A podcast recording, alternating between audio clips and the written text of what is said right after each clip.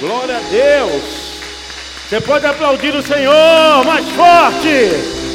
A Ele toda honra, toda glória, todo louvor. Recebe, Senhor, a nossa adoração, o nosso culto, Senhor. A Ti seja dado a honra, a glória, o louvor para sempre, igreja. Aleluia!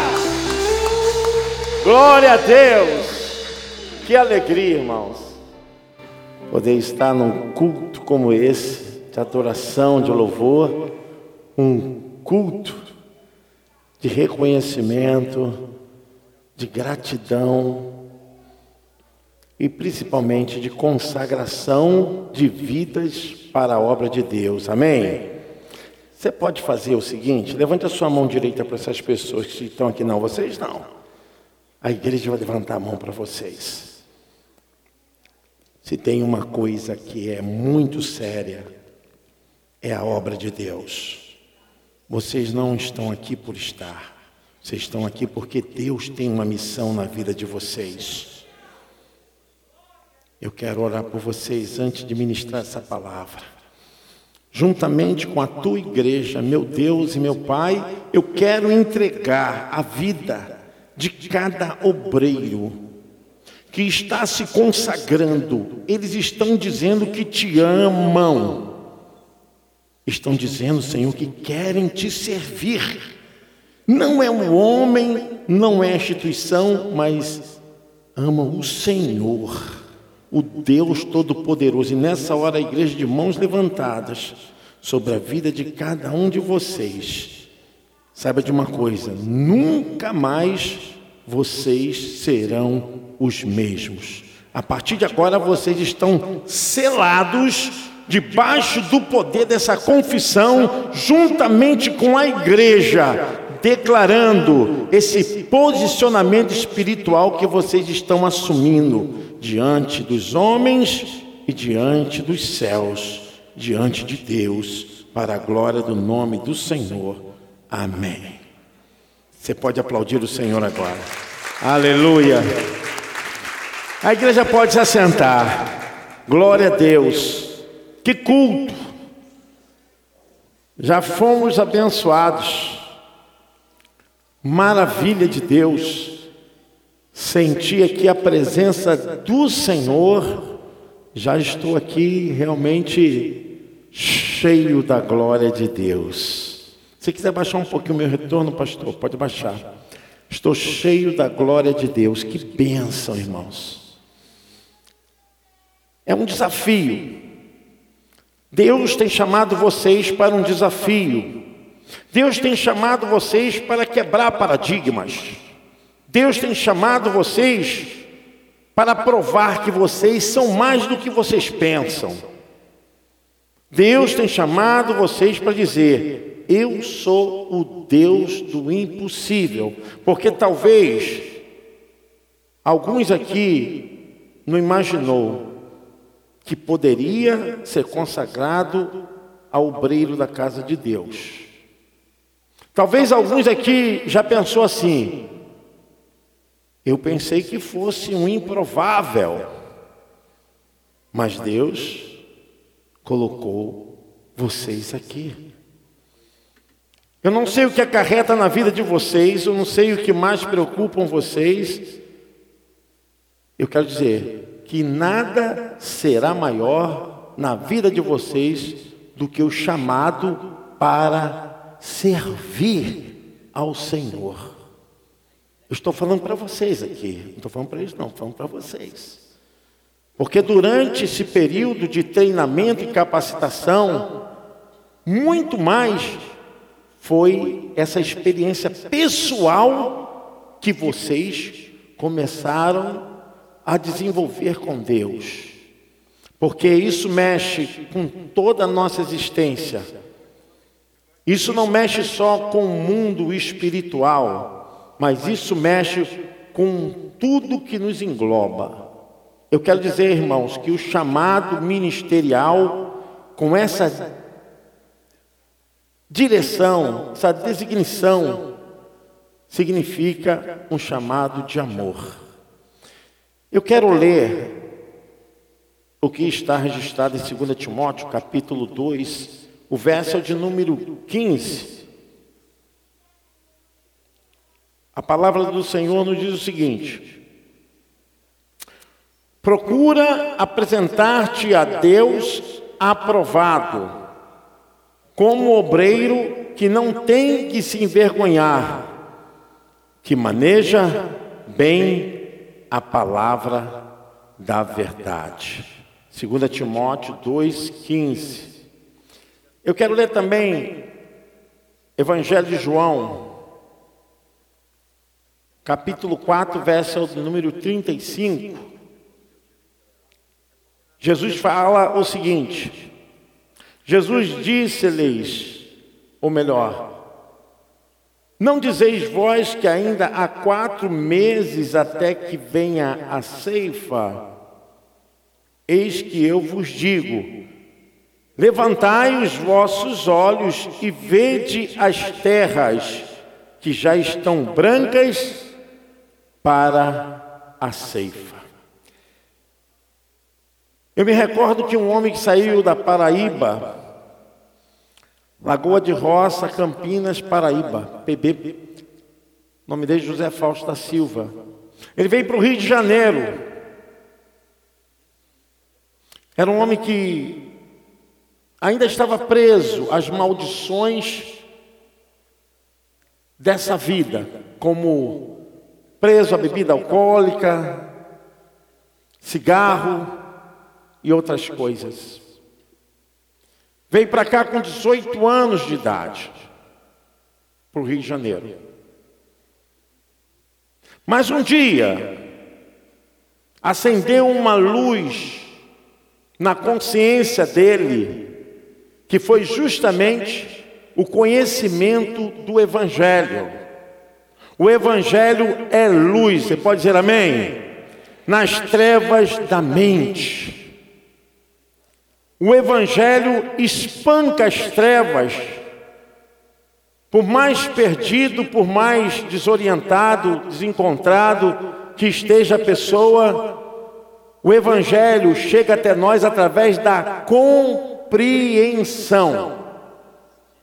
A compreensão. Por isso é importante estudar. Jesus falou em João 5,39: Errais por não conheceis as Escrituras, e são elas que de mim testificam.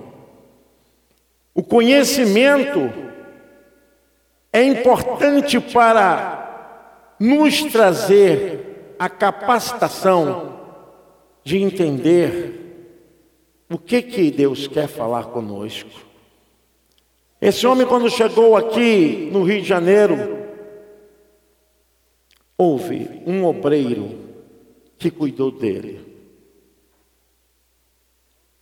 Houve uma alma que se dedicou a ministrar a palavra de Deus no seu coração.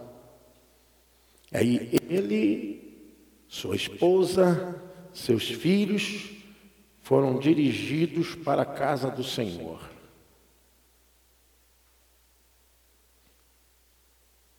E essa pessoa que ministrava a essa pessoa, esse irmão que ministrava a essa pessoa, ele ia toda semana na casa dessa pessoa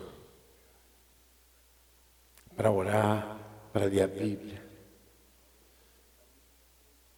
E cada vez mais esse José se fortalecia, deixou os vícios, deixou as maldições, as coisas erradas e seguiu para a casa do Senhor, juntamente com a sua esposa e toda a sua família. É importante nós entendermos que estamos lidando com algo que não tem uma certificação simplesmente temporária. Nós não estamos falando de uma formatura de um conhecimento que vai ficar aqui na terra. Nós estamos falando de uma condição que tem um período, um prazo, um limite. Quando nós falamos de ordenação de obreiros, estamos tratando de coisas da eternidade, daquilo que transcende esse mundo físico terreno.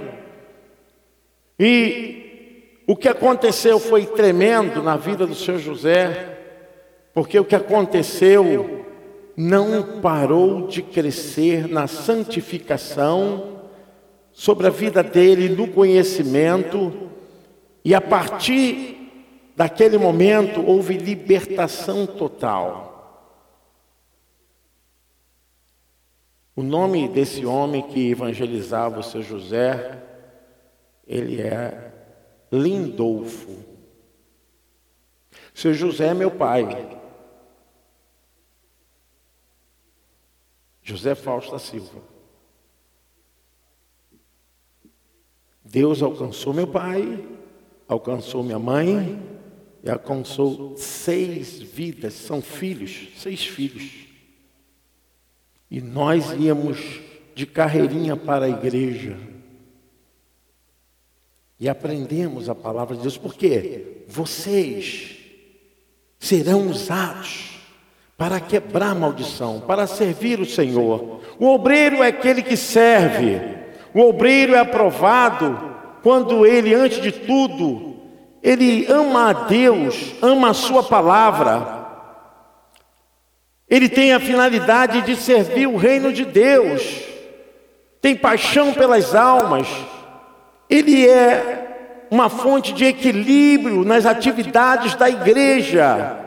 O obreiro é aquele que tem o fruto do Espírito Santo: amor, paz, bondade, longanimidade, mansidão, temperança.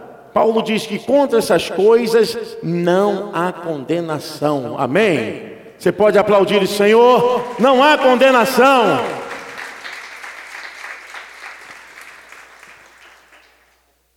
E foi a partir dessa ministração, seu Lindolfo, ao José Fausto da Silva. Deus foi operando, transformando quantos Josés, quantas pessoas precisam de cura, de libertação.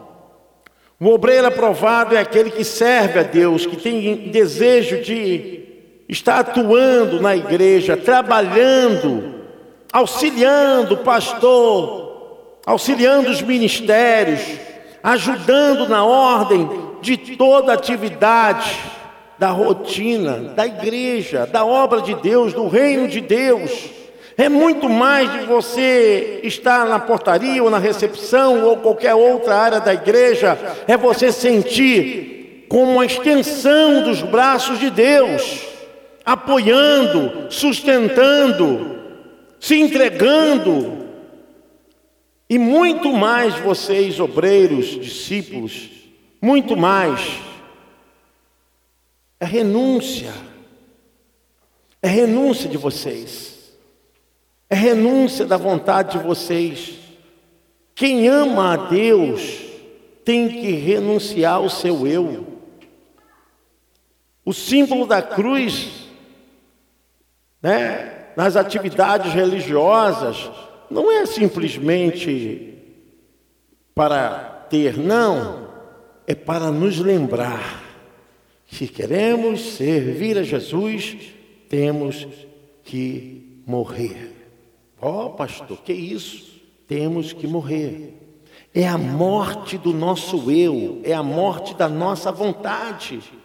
Não existe amor, só se for um amor fragmentado, um amor que tem uma cotização, mas quem ama verdadeiramente a Deus, ama-o acima de todas as coisas.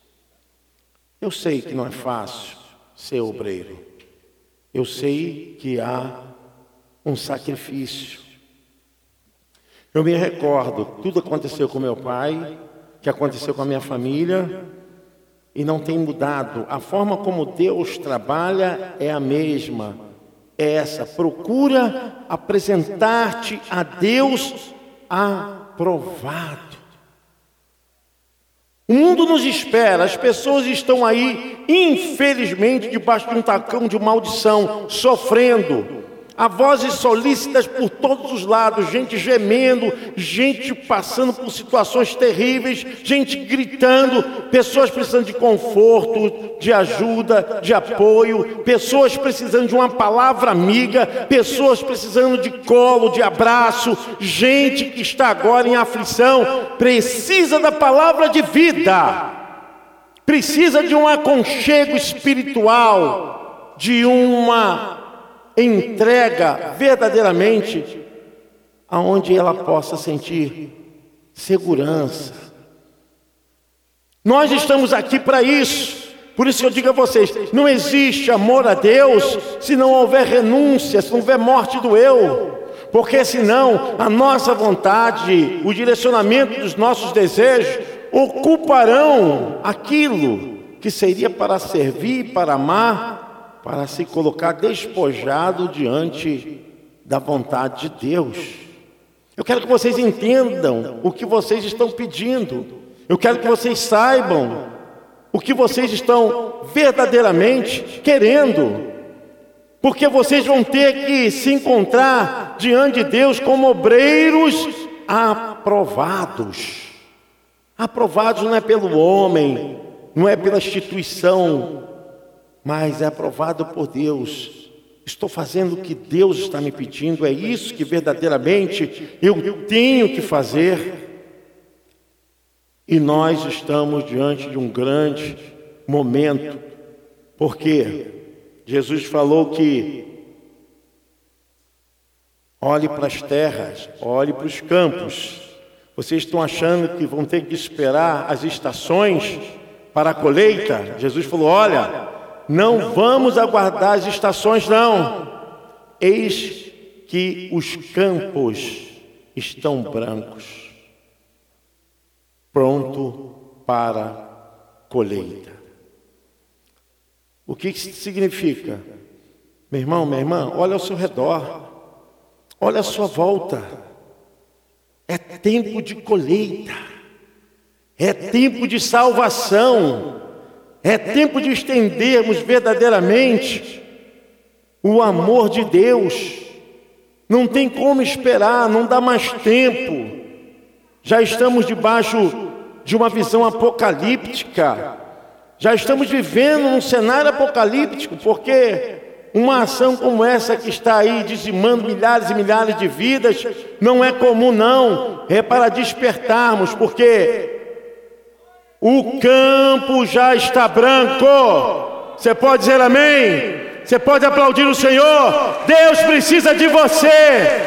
Deus precisa de nós, igreja. Independente qual a área que você vai atuar, qual a área que você vai ministrar os seus dons, qual a área que você vai se entregar, entregue tudo para Deus. Faça tudo para Deus.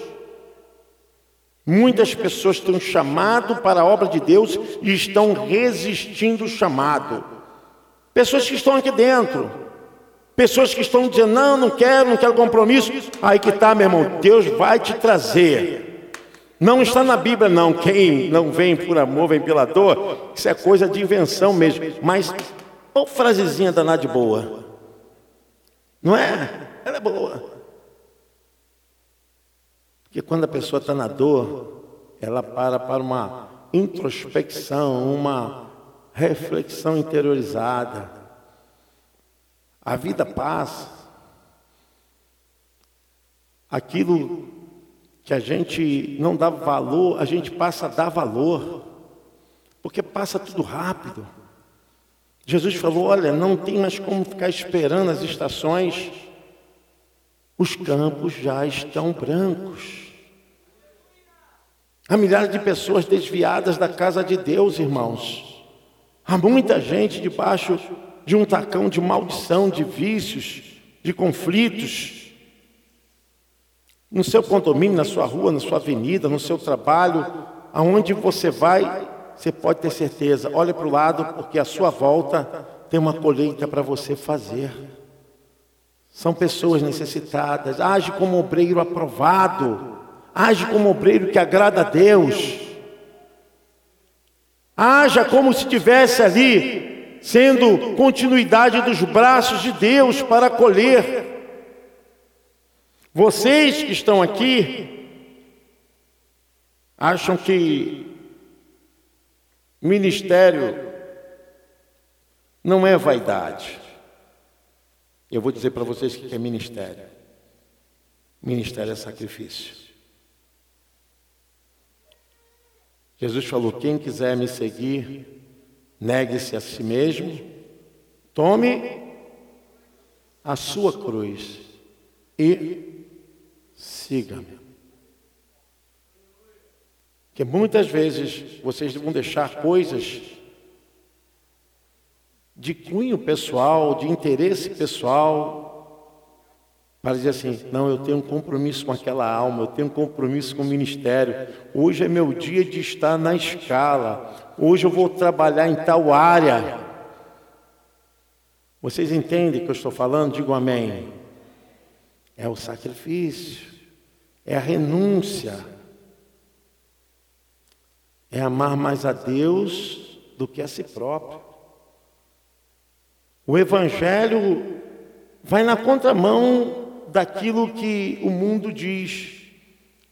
Quando o mundo diz, ó, pense em você mesmo, o Evangelho fala para você amar os seus inimigos. Quando você pensa assim, ah, agora só pensar em mim, a Bíblia diz, ora por aqueles que vos perseguem. Ah, se quiser andar uma milha, vai duas. Se quiser a capa, dá a túnica. A Bíblia diz que não devemos nada a ninguém, exceto o amor. A ninguém deveis nada, exceto o amor. Eu quero falar para vocês porque esse homem que ministrou na vida do meu pai, ele sempre foi assim, seu Lindolfo. Ele deixou isso, essa semente maravilhosa no coração do meu pai, que foi liberto, foi curado, foi santificado e se tornou um homem de Deus. Eu vou dizer para vocês, eu não tive com alguém que tenha lido mais a Bíblia que o meu pai. A última vez que nós nos encontramos na Paraíba, meu pai estava fechando um ciclo de nove anos, de nove vezes que lia a Bíblia toda, nove vezes. Meu pai era faminto pela Bíblia, conhecia tudo. E deixou esse legado na minha vida. Vocês vão levar esse legado na vida de vocês. Talvez vocês não tenham muito interesse, não, talvez não tenham nem entendimento do que eu estou falando, não se preocupe, não. Uma vez que vocês foram consagrados, agora vai ser diferente na vida de vocês. Vai ser diferente.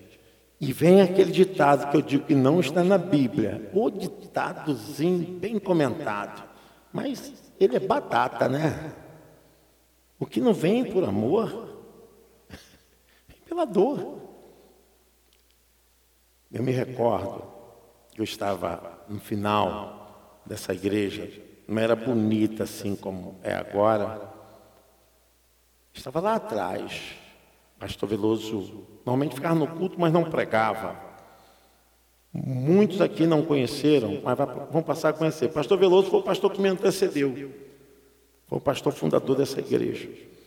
Essa igreja tinha bancos que se você dormisse, igual vejo alguns irmãos tirando um cochilo aí, dá cambalhota. Meu irmão, dá cambalhota. Naquela época, se você dormisse, virava, porque não tinha encosto, só tinha um assento. Era o troço firme, tinha que estar firme ali. E eu ficava pensando assim, né, no culto. Aí eu quero te dizer, um dia Deus me tirou lá de trás, lá de trás. lá de trás. Eu falei, Senhor, o que que o Senhor quer de mim? Vem para cá. Me tirou de lá, me botou, e Deus me botou aqui nesse altar. Aí eu falei, Senhor. E quem conhecia aqui o pastor Veloso? Quem conheceu o pastor Veloso aqui de ministério, não é de, de assim, de foto, de tempina, de ministério. Pastor Veloso era o seguinte, ele falava, já era. Já era. Quando o pastor Veloso falava, falou, falou. Teve uma vez que eu vim para o culto, vim todo garotão, né? Todo pá, de jeans, todo pá, toda vontade. Aí o pastor Veloso me olhou assim. Meu filho, meu filho, filho, assim mesmo que você fala. Filho, filho. Ô pastor, essa roupa, essa roupa, vai lá, vai lá em cima, vai falar com a Laura. O que, pastor? Não, vai lá botar um, um, uma camisa, botar um paletó, botar uma roupa decente. Eu falei, pastor, mas eu, eu, Sim, senhor, pastor. Eu, em Manaus, esse dia eu assisti essa fita. O irmão recuperou em, em VHS. Está aqui, mas. Cara, eu estava com um blazer vermelho, com uma gravata azul, com uma calça puta. Quietinho, né? Vou obedecer meu pastor, nada. Quietinho, pastor. Eu era solteiro na época, né? A gente vem todo garotão, né? Coisa e tal. É. Não, meu filho, sobe, sobe, sobe. Assim vem aqui, sobe, sobe, sobe. Sobe, sobe lá com a Laura. Pede a Laura. A irmã Laura me botou todo bonitinho. Eu falei, Senhor. E eu tive, no momento mais difícil do pastor Veloso, eu estive ao lado dele, ele estava no hospital. Eu e o meu sogro, Ronaldo. Estive na hora mais difícil da vida dele. Pastor Veloso já tinha tido derrame, depois teve problema renal. Eu estava lá do lado dele. Falei, pastor, estou aqui. Estou aqui. Teve uma hora que não tinha ninguém para botar a sonda nele, não tinha hora para sonda, que ele estava com problema que não conseguia urinar. Eu disse, Ronaldo, não tem. Meu irmão, bota xolocaína aí que a gente bota e vamos embora, vamos nessa fé. É meu pastor. Eu quero dizer para vocês que para o ministério não é Deus que nos escolhe, não é nós que escolhemos, é Deus que nos escolhe. Talvez a mente de vocês hoje estejam assim. Ah, mais uma formatura, mais uma cerimônia. Não. É um evento que vai mudar a vida de vocês. Vai mexer com vocês. E vai acontecer coisas dentro de vocês que vocês vão ter que ceder ao Espírito Santo. Os campos estão brancos. Cadê os trabalhadores da obra de Deus? Cadê os obreiros? Não é uma formatura, tá? Sem qualquer depreciação, tá, irmãos? Meu Deus. É uma formatura de psicologia, de direito, não é formatura de história, nada disso. Vocês estão sendo ordenados a uma maior obra que transcende todos os limites dessa vida. Porque o que vocês vão fazer, vocês estarão fazendo para a colheita da vida eterna. Guardem isso nos corações de vocês. Sejam obreiros aprovados. Sejam obreiros aprovados. Não significa que vocês terão moleza, que vai ser fácil, que tudo vai ser mar de rosas, não. Mas, acima de tudo, amem a Deus, sirvam ao Senhor, se disponibilize para a obra de Deus. Façam, porque Deus vai querer de vocês o que ele pediu de Abraão: me dá o teu Isaac me dá o teu Isaac. Eu me recordo muito tempo que eu trabalhava na Belga produtos alimentícios, fábrica de chocolate, café. E lá a gente jogava muita bola, né? Eu jogava muita bola na Berg e jogava bola também no grupo, time da igreja. E todo sábado lá era terças e quintas, eu jogava lá futebol de salão. E E Deus falava ao meu coração, meu coração, meu coração. É quando lá no campo, eu não esqueci o nome do homem lá. Aqui. Álvaro, né? É. Eu quebrei minha perna direita. Fiquei oito meses engessado. Eu aprendi que Deus estava me chamando. Eu aprendi Sabe por quê? Nesse processo de oito meses, cadê o pastor Humberto? Pastor Humberto, tá, pastor Humberto viu, né? Pastor Humberto me levou para o hospital. Nesse processo, eu aprendi a ter paciência, eu aprendi a ficar sozinho, porque quando você está engessado e todo mundo vai embora, você tem assim, o maior desejo seu é que alguém te ponha para o lado de fora pegar um sol para você ir ao banheiro, não tinha ninguém para fazer isso por mim. Às vezes, quem fazia meu irmão Ademir, que é deficiente. Vocês imaginam o Ademir me carregando, ele é deficiente. Ai, Ademir, ele cala a boca. Sofrendo.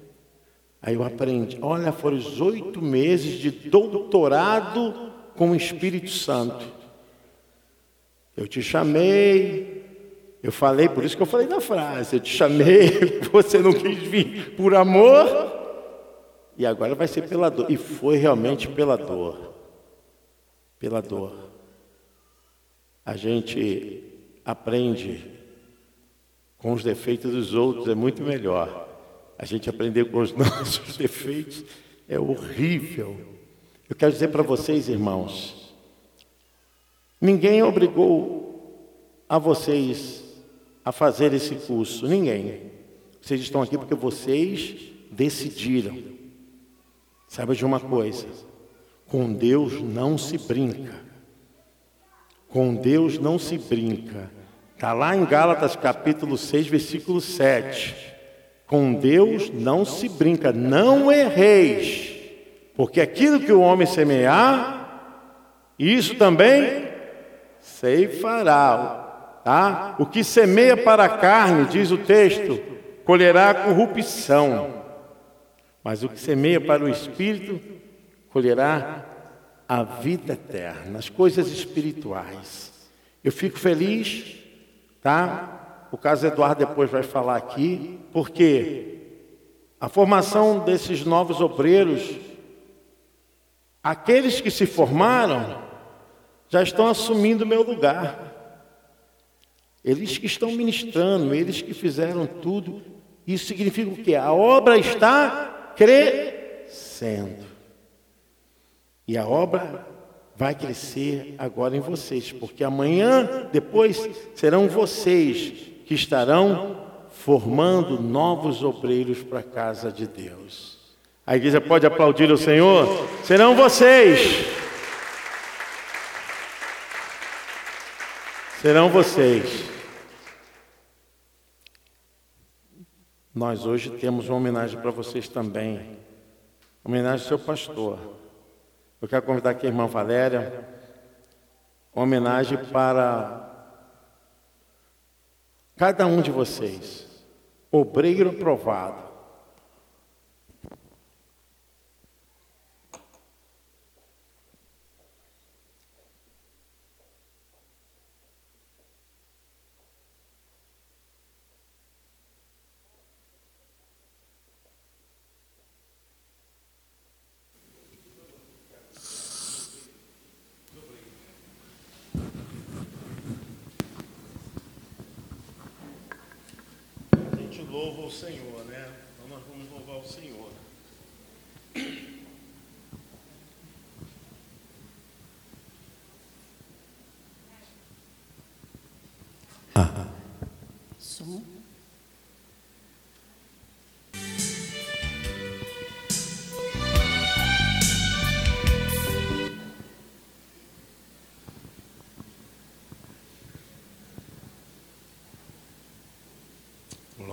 Glória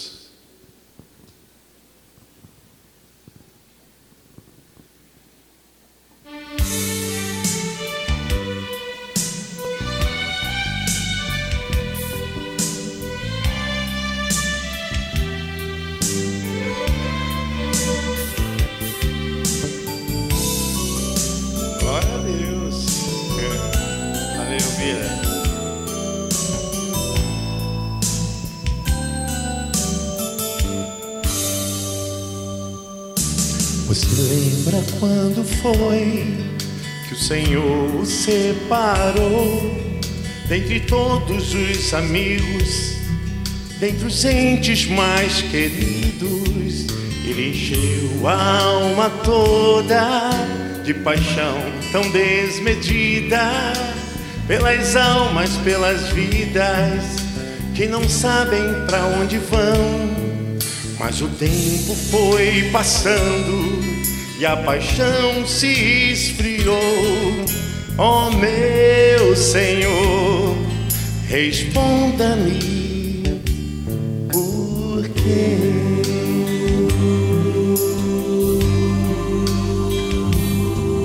Você lembra quando foi que o Senhor o separou entre todos os amigos, entre os entes mais queridos? Ele encheu a alma toda de paixão tão desmedida pelas almas, pelas vidas que não sabem para onde vão. Mas o tempo foi passando e a paixão se esfriou. Oh meu Senhor, responda-me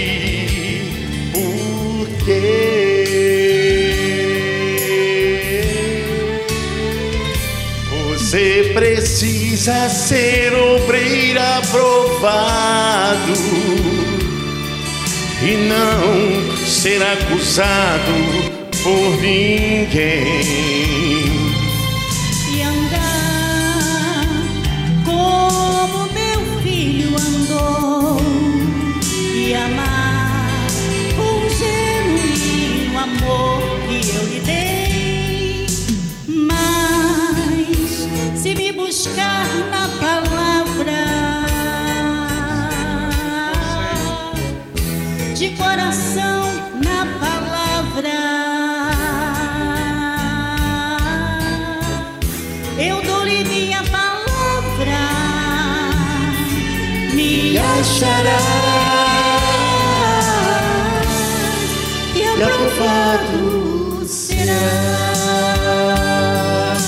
Então isso acontece com vocês agora. Você precisa ser obreiro aprovado e não será acusado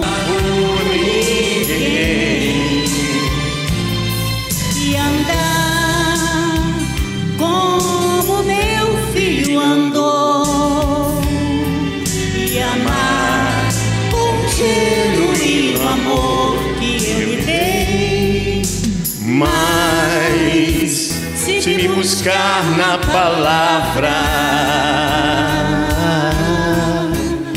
de coração na palavra, eu dou-lhe minha palavra, me achará. E aprovado. Você será, meu irmão. Deus abençoe. A igreja pode aplaudir no nome do Senhor. Obrigado, Valéria. Glória a Deus. Você pode se assentar. Glória a Deus. Eu louvo a Deus. Precisamos gerar homens e mulheres de valores. Precisamos gerar pessoas que realmente amem a Jesus, amem a obra de Deus, amem a igreja. Precisamos gerar pessoas que realmente sejam curadas.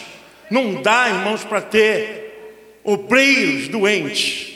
Obreiros precisam ser curados para chegar aqui cheio do Espírito Santo, para serem enviados cheio do Espírito Santo, para que tudo aquilo que eles aprenderam, eles possam também ensinar aos outros. Deus abençoe vocês. em nome de Jesus. Amém?